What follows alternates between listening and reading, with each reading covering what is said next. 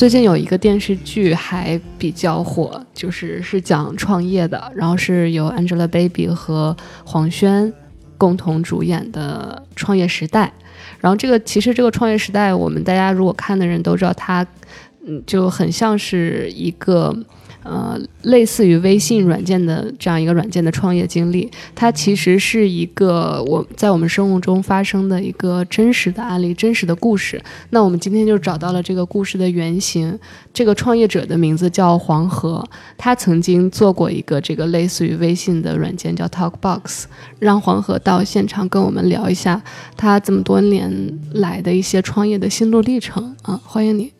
就是大家好，叫黄河，呃，从零八年到现在，我创业了有十年，呃，也参与创立了第一款是那个是按住讲话的这样的 Push to Talk 这样的是语音聊天软件，是叫是 TalkBox。几个月后，经历了可能包括是巨头的模仿，包括就很多是资本的这些的这些的因素，然后因为 TalkBox 作为一个导火索。也是移动互联网的开篇吧，我觉得就是这个故事，因为被那个有一个是小说作者叫做是付瑶老师，呃，写成了一部商战小说，叫做是呃创业时代，然后后来也被这个华策呃改编成是电视剧，叫是创业时代，现在正在热播。今天除了我们的嘉宾，我们还有一个呃我的编辑同事格格，他也跟我一起来聊。今天的这个电台，大家好，我是格格，哎，我是夕瑶，我我是黄河，然后现在您也做了一个跟剧中，呃，名称一样的魔晶这样一个产品，它其实是您的另外一个产品，所谓的中国版本，呃，对，另外一个对。Mail Time，这个魔晶的推出，呃，是我们跟是华策的合作，然后是华策他们其实希望说，我们作为这个电视剧里面的原型团队。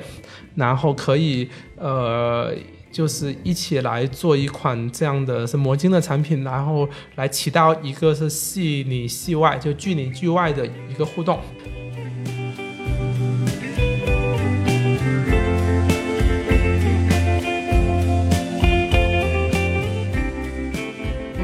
是。比较好奇你这个创业到底是有多难，因为我看你在最近有微博上有分享说，我没没没太看懂，是是说您有一个朋友也是创业去世了啊？就前天的事情，前天是我那个朋友，其实他是我一个中学的同学，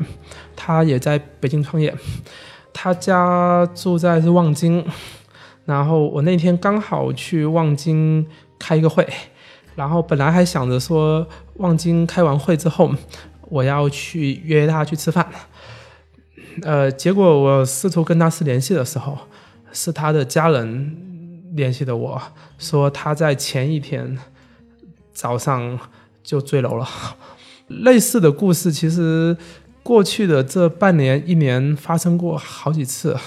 创业者选择是结束生命，对吧？像之前的毛侃侃。嗯，到后面还有就好几个创业者，就是说这件事情发生在是自己的身边的朋友，而且我就是我在差不多两个月前来北京的时候，我还去了他家，他还做饭给我吃，来讲他的新的创业的想法。对，当然就没想到，就那一次见面是最后一次见面。更可惜的是，他前几天在二十七号的时候，也就上周末的时候。他给我发了一条是微信，其实他是截了一几年我忘记了，是当时的一条微博，是一个范冰冰的的诺基亚的广告，叫做是 unfollow，他就截了这个图，就跟我说，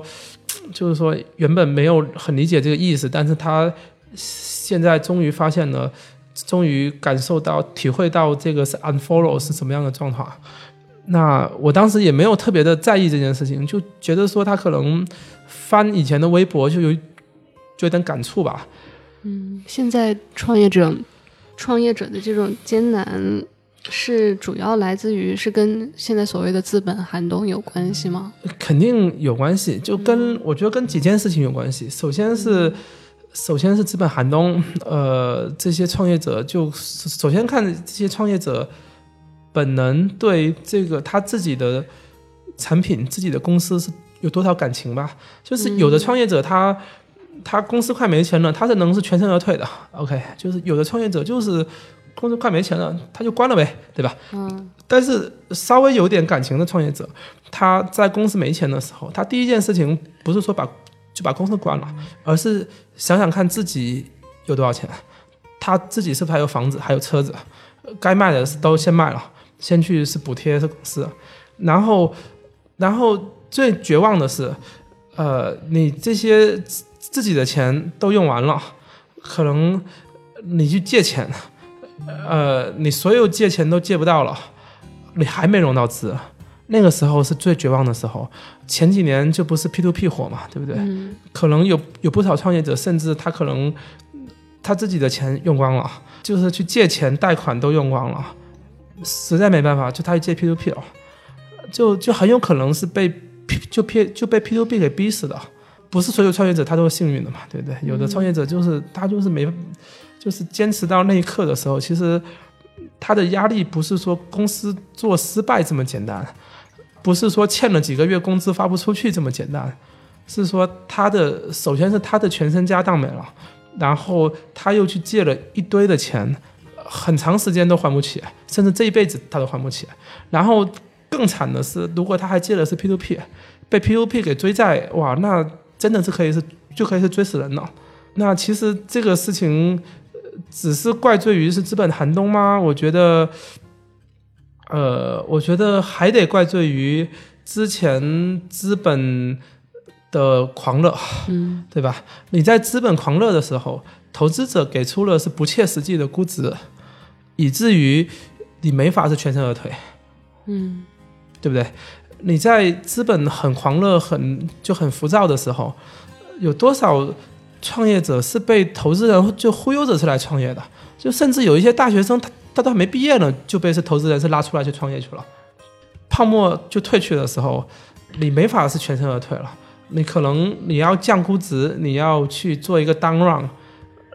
可能是意味着你要是上市这个公司，高估值可能反而会害死人。啊，而且还有一些是可能像是毛侃侃的故事，那还得怪罪于是媒体，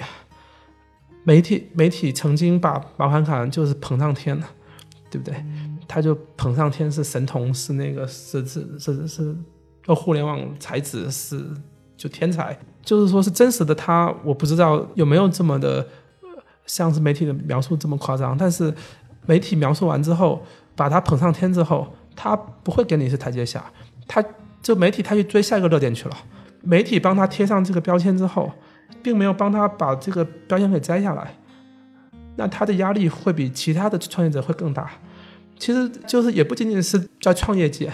你说有很多就电视里就时不时就会有一个什么，就会去报道一些什么神童啊，一些什么是就就说什么三岁五岁就能就能怎样怎样怎样那些神神童。大部分那些所谓的神童，其实，在长大之后，并没有成为说真真正正就很厉害的人。但是如果他们曾经没有经历过这样子，在这么幼幼小的时候就被贴上这样的标签的话，他们反而其实可能会更有作用。那您觉得，就是互联网巨头的压力对于创业者来说 会有，嗯或者说小的初创团队和我觉得互联网巨头这件事情也很有趣啊。我这里想分享一件挺有趣的事情，嗯，也也也是，就是贯穿了我这么多年创业以来一直在思考的一件事情。其实我当时应该零九年左右的时候呢，应该是在深圳参加过一次是互联网的什么一个峰会吧，当时是马化腾是嘉宾，然后当时马化腾。就是在演讲的时候，其实你能看出他的他是有焦虑感的，他非常大的焦虑感。就当时的 QQ 是如日中天，当时是就是就是是绝对的，就是绝对的垄断。你说你要挑战 QQ 这件事情，就别人会当你是傻逼，OK。但是马化腾他说他其实经常会睡不着觉，他觉得说 QQ 这个帝国很有可能在一夜之间崩塌，然后他是说他。如果真的有一天，真的有这么一款产品能颠覆掉 QQ 的话，他希望说这款产品是腾讯的产品，嗯。啊，但是就是说确确实事实上是出现了，而当时我们为什么会这么有兴趣去做这个？是就是做是 Top Box，就当然当时我们也不是为了去跟就跟 QQ 去竞争。你如果看到我们最早的版本，其实我们是只有英文版，当时就根本就没想过做是中国市场。嗯，然后还发生了一件是这样的事情，就是说一零年的时候吧，然后当时 QQ 有一个就叫总设计师的一个人，就 QQ。他也做了是 iPhone 版，也做了是安卓版，就当然安卓 iPhone 当时是刚起步，但是当时的 iPhone 版的 QQ 和安卓版的 QQ 做的奇烂无比，就是烂到仅仅是能用，除了能用之外，它什么都没有。OK，然后呢，我就去问他说，QQ 作为腾讯这么重要的产品，而且马化腾他这么焦虑这个产品，但是为什么？现实中就做 QQ 的团队把 QQ 做成就这么烂了。他给我的回答是说，腾讯当时的战略是，就是他是微博，OK，你微博没做好，用户就去用新浪去了。但是 QQ 你做好做不好，其实它没什么区别，因为用户他都得用，他并不会因为你 QQ 做的不好。他去用别的，他没有别的用。这么讲，就他也不是不对，他也有他的道理。但是在那个时候，你就会去想说，就说马化腾要是听到的是这句话，他得多么崩溃啊！真真正正在执行这个 QQ 设计、QQ 产品的人，他是这么在对待 QQ 的。嗯，他一点 QQ 的焦虑感都没有，对不对？我就觉得说，就是在那个时候。是不是该有一个产品来颠覆 QQ 了？嗯，那个大概是几几年？一零年，一零年，就是 QQ 是不是到了天花板了？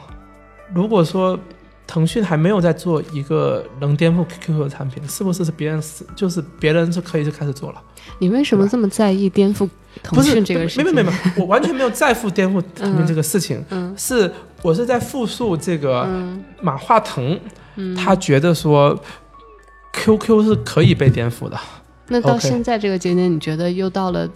微信可能会被颠覆的一个节点？不是，我是觉得说微信到了是天花板了。嗯。但当然，大概率是腾讯又能拿出一一个新产品，嗯，来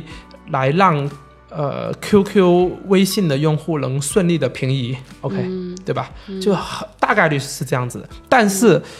腾讯今天在做的事情，嗯，就跟二零零九年、二零一零年做的事情是一样的，嗯，就是说他在做什么？他在做二零零九年腾讯打微博和二零一九年腾讯打抖音这两件事情是这两件事情是一样的事情。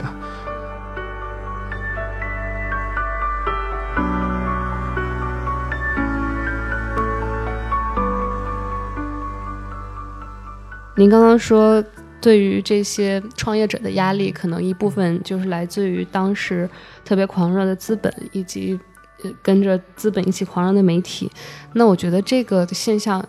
好像跟您当初 TalkBox 和现在都很像，就您也是变成了这个呃资本狂热和媒体狂热下的一个受益者。你有没有感觉，就是倍感压力的那种感觉？呃，首先就当然，我这个新的这个公司。可能过去这几年，过去这个公司也做过，就做了到现在有三年多，快四年了。OK，然后这四年来，其实这个公司的发展算是比较的平稳的发展。啊，TopBox 它是上一个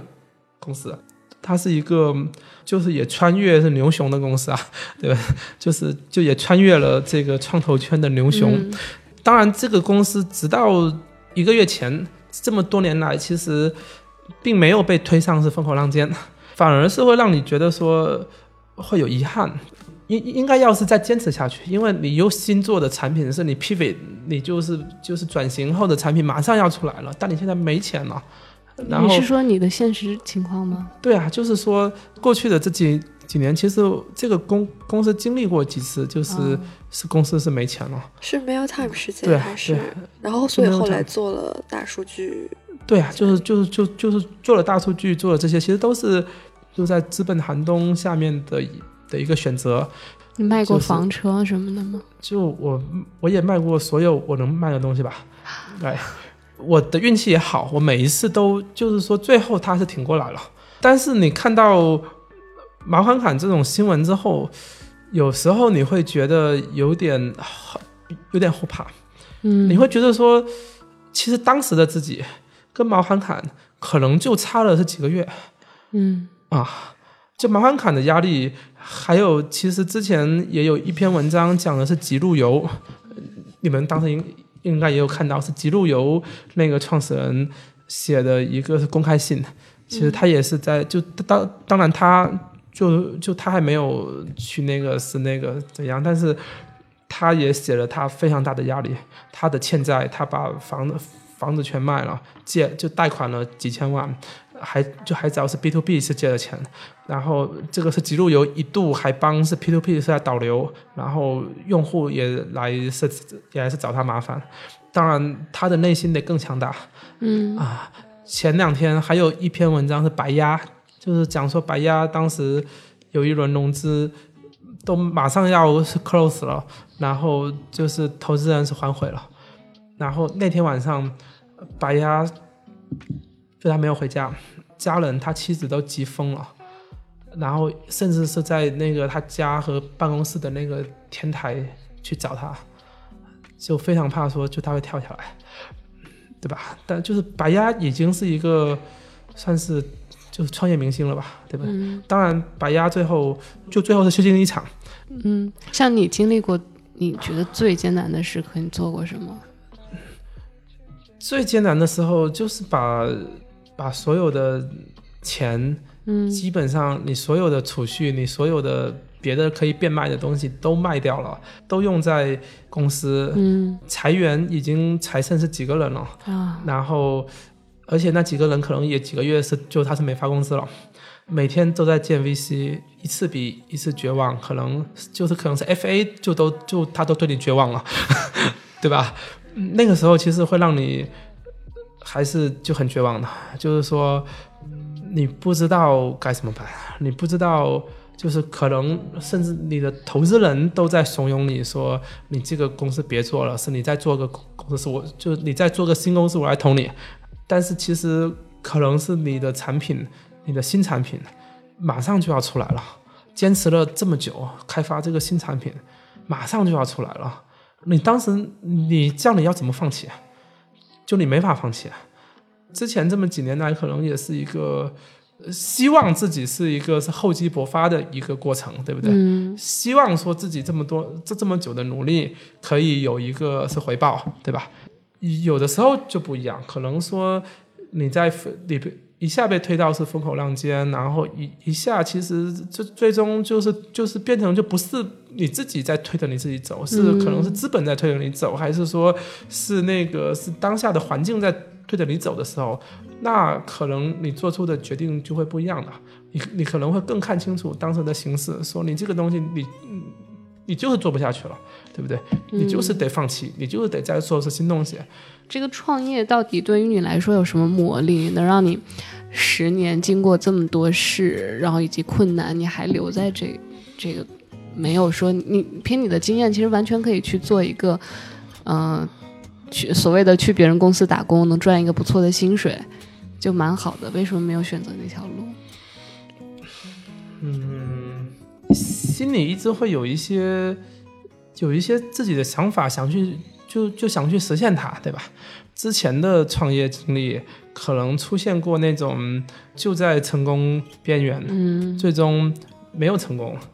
呃，就会让你觉得说，你得再去试一次。创业失败本本身就是大概率的。你在每一次创业的时候，其实你会会学到了就很多东西，就是对很多事情会有一种新的理解、新的感悟。哎，你会觉得说，你这一段经历，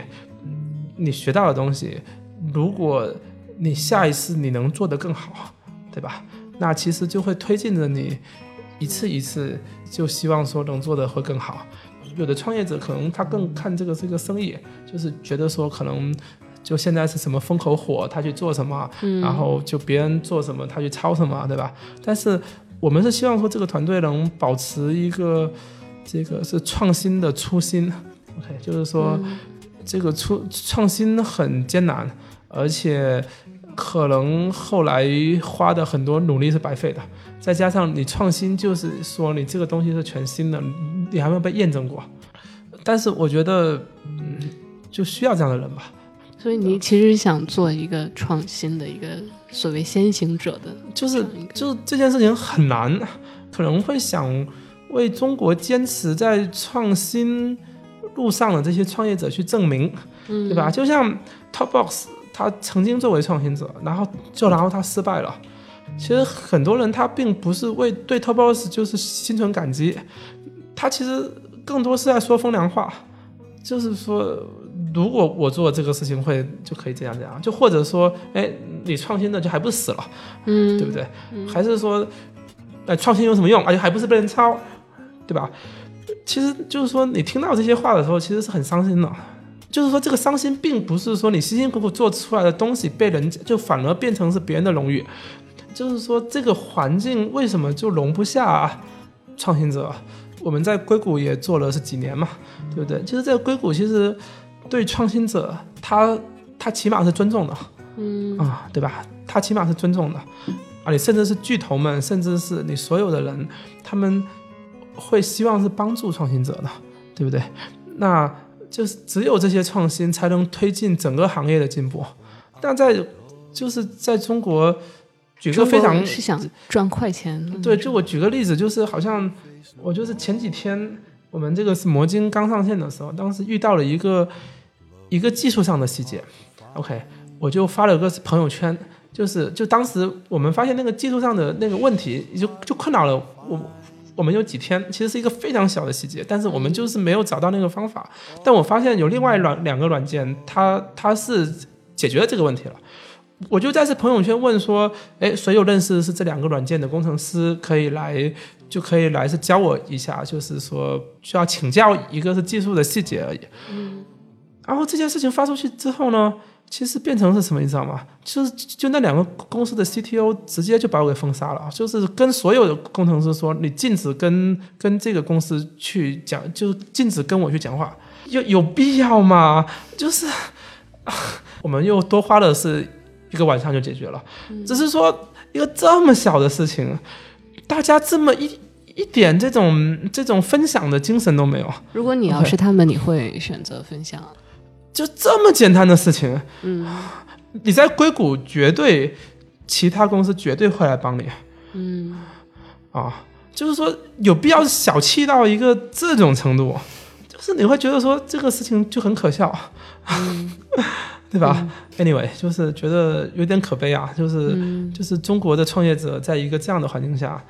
你就你面临的，你不只是抄袭竞争，还有就是还有恶意竞争。当然是电视剧那个是比较夸张，是他拿车撞，是他砸你电脑，这种事情可能是不会发生。但是，可能你在恶意竞争的时候，可能他会让你就死在是不知不觉中。其实是其实他是更可怕的，就比你砸电脑就撞就拿车撞就可就可就可能还可怕。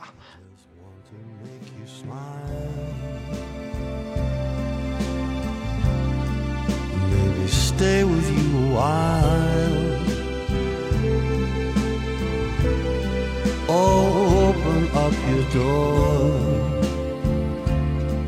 Cause we've time to give. 啊，今天我们跟黄老师聊天就愉快的结束了，我们今天就到这儿。